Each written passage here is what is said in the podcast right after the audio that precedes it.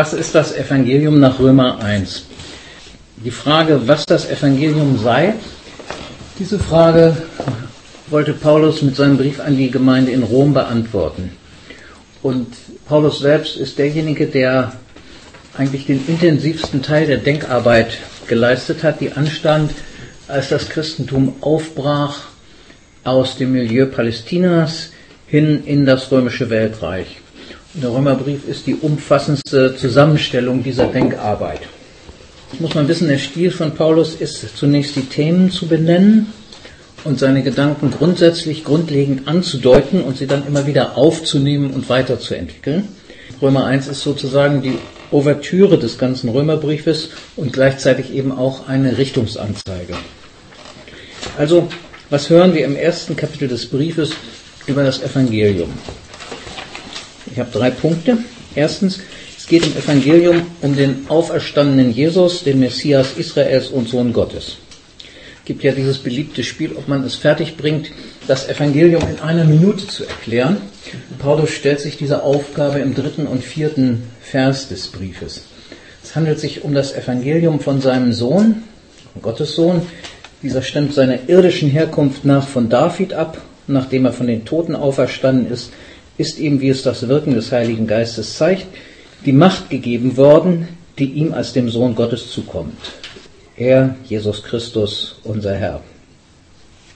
Also, Paulus redet von Jesus Christus, der aus dem königlichen Geschlecht Davids stammt, somit die Traditionslinie der Könige Israels fortsetzt.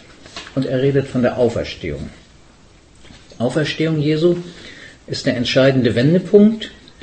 Sie führt dazu, dass Jesus jetzt auch faktisch die Macht hat, die ihm als dem Sohn Gottes zukommt. Er ist sozusagen jetzt implementiert worden als Sohn Gottes. Deswegen nennt Paulus ihn anschließend betont unseren Herrn. Und er zeigt damit gleich am Anfang des Briefes, dass die Machtfrage gestellt ist. In Rom, im Zentrum des Imperiums, herrscht eigentlich ein anderer Herr, der Kaiser. Einer seiner Titel lautet ebenfalls Kyrios, Herr. Und indem Paulus Jesus in die Linie Davids stellt, er hätte ihn ja zum Beispiel auch in eine Reihe mit Abraham stellen können, wie in Kapitel 4 oder in eine Reihe mit Mose, aber er stellt ihn in die Linie Davids, betont er von Anfang an die, die Welt gestalten, die Dimension. Man würde mit heutigen Kategorien sagen, die politische Dimension, die machtrelevante Dimension Jesu. Der wahre König ist gekommen, die anderen sind nur billige Karikaturen. Denn in der Auferstehung hat sich eine neue Art von Macht unmissverständlich gemeldet. Die Macht der Kaiser manifestiert sich in ihrer Macht zu töten. Die Macht Gottes besteht in seiner Fähigkeit, Leben zu schenken. Peter hat das in seinem Blog zu Ostern gerade sehr schön beschrieben. Indem Gott Jesus auferweckt, überstimmt er nicht nur die Richter und schafft Gerechtigkeit, er entwindet dem System der römischen Machtsicherung auch seine stärkste Waffe, die Drohung mit Folter und Tod. Im Grunde lassen sich alle anderen Drohmittel und Drohgebärden als verschiedene Formen von Tod darstellen. Verachtung und Isolation, Folter und Vernachlässigung, Ausschluss und Verleumdung. Wenn also Gott auch aus der Kreuzigung, aus dem Bösesten, was Menschen tun können, noch etwas Gutes machen kann, wovor muss man sich dann noch fürchten? Wenn Gott auf dem Weg Jesu selbst den Tod rückgängig macht, da müssen wir uns nur noch Gedanken darum machen, wie wir selbst auf diesem Weg Jesu bleiben können. Und deshalb erklärt Paulus in diesem Brief, wie die Art von Macht funktioniert, die sich in der Auferstehung Jesu in ihrer ganzen Klarheit zeigt. Am Wirken des Heiligen Geistes kann man erkennen, dass sich etwas Grundlegendes verschoben hat in den Kräfteverhältnissen im Untergrund der Welt. Willkommen in der neuen Realität. Diese Verschiebung der Machtverhältnisse aber ist nicht irgendwie so vom Himmel gefallen, unerwartet, sondern sie ist die Erfüllung der jahrhundertealten Hoffnung Israels. Ein großer Teil des Römerbriefes wird sich um die Frage drehen, wie diese neuen Fakten, die durch die Auferstehung Jesu geschaffen sind, kompatibel sind mit dem Weg Israels durch die Jahrhunderte.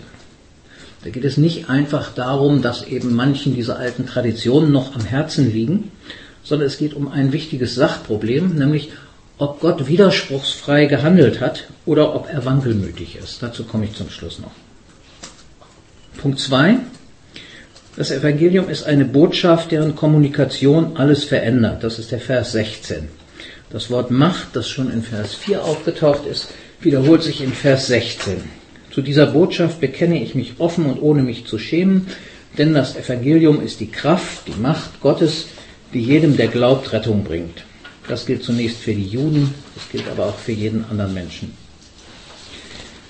Das Evangelium ist die Kraft Gottes. Es berichtet nicht von einer Kraft, sondern es ist diese Kraft.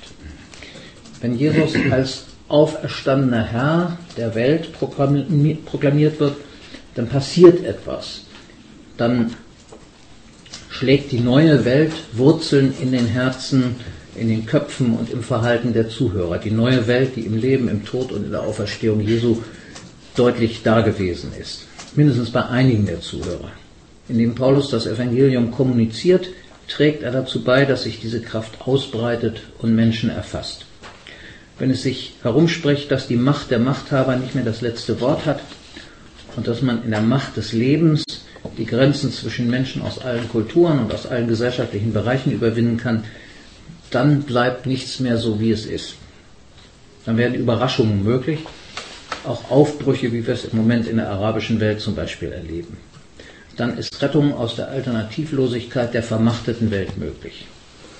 Und wenn wir hier beieinander sitzen, um die Denkarbeit zu leisten, die man braucht, um das Evangelium in einer neuen Kultur neu hören und verstehen zu können, arbeiten wir auch daran, dass die Macht des Evangeliums auch hier in Europa Menschen erfasst.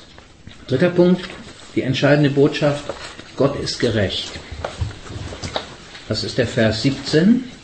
Der beginnt mit einem Denn, das heißt Vers 17 liefert die Begründung für Vers 16 nach, warum und inwiefern das Evangelium Kraft ist.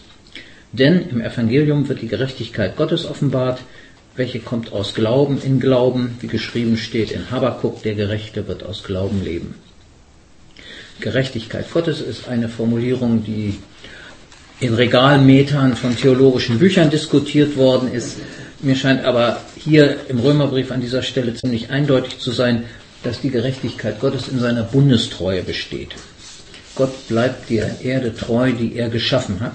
Er arbeitet daran, sie zu erneuern, sie zu retten aus der Verwüstung und aus der Banalisierung, die Menschen ihr angetan haben.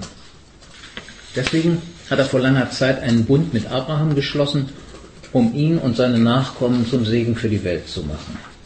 Und er hat auch gegen alles Versagen des Bundesvolks an diesem Plan festgehalten und er hat ihn zum Ziel gebracht, als er den einen treuen Israeliten, nämlich Jesus, sandte und ihn am Ende von den Toten auferweckte. Paulus streicht immer wieder diese Kontinuität heraus zwischen Gottes Bund mit Israel durch die Geschichte bis hin zu Jesus. Und er zeigt, Gott hält auch gegen das Versagen der menschlichen Partner beständig und verlässlich an diesem Plan fest. Die Auferstehung hat endgültig bewiesen, dass man sich auf Gott verlassen kann. Das ist Gottes Gerechtigkeit. Diese Gerechtigkeit ist die Wurzel der Kraft, die im Evangelium steckt. Menschen, die glauben, dass man sich auf Gott verlassen kann, sind der Anfang vom Ende des imperialen Glanzes. Paulus freut sich, dass es diese Art von Menschen auch in der Hauptstadt gibt, direkt neben den glänzenden Palästen, direkt neben den Slums, die auch zur Hauptstadt dazugehörten. Warum ist die Gerechtigkeit Gottes so ein entscheidender Faktor? Diese Beständigkeit, seine Treue. Lasst mich es deutlich machen an einem Beispiel. Stellt euch vor eine Schulklasse, in der ein paar Leute alle anderen tyrannisieren.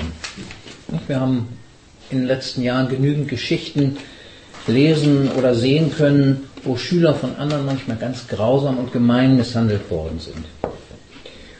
Das geht nur so lange, wie niemand sich an einen vertrauenswürdigen Erwachsenen wendet, Lehrer, Eltern oder andere. Entweder weil es keinen gibt, der wirklich vertrauenswürdig ist, oder weil es kein Vertrauen zu diesem betreffenden Menschen gibt, der eigentlich schon vertrauenswürdig wäre. Aber in dem Moment, wo ein vertrauenswürdiger Erwachsener sichtbar wird und es auf der Schülerseite Leute geben, die offen mit ihm reden, ist in der Regel die Herrschaft der Mobber gebrochen. Genauso ist das mit Gott. Wenn ein Mensch dazu durchbricht, Vertrauen zu Gott zu fassen und sich auf seinen Beistand zu verlassen, also zu glauben, dann ist die Herrschaft der Herren dieser Welt gebrochen. Zuerst im Kleinen, aber das ist nur der Anfang. Wenn sich herumspricht, dass Gott gerecht ist, das heißt zuverlässig und treu, ja, dass er sogar den Tod aufhebt, mit dem die Kaiser drohen können, dann bröckelt der Kern ihrer Herrschaft. Wenn es sich herumspricht, dass es ein reiches und lohnendes Leben gibt, auch ohne Schattenseiten, nämlich ohne die Brutalitäten und Grausamkeiten der Macht, dann werden die Menschen in Scharen überlaufen.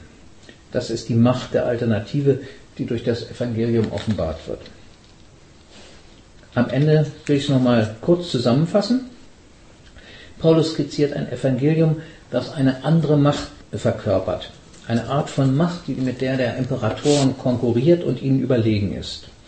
In dieser Macht hat Jesus gelebt, ist gestorben, in Übereinstimmung mit den besten Traditionen Israels. Und endgültig ist diese Macht in der Auferstehung Jesu ans Licht gekommen. Mit dieser Tat hat Gott seine Verlässlichkeit, seine Gerechtigkeit bewiesen. Wo Menschen sich dieser Treue Gottes anvertrauen, glauben, da bricht die neue Welt Gottes an und die Macht der Herren dieser Welt geht zu Ende.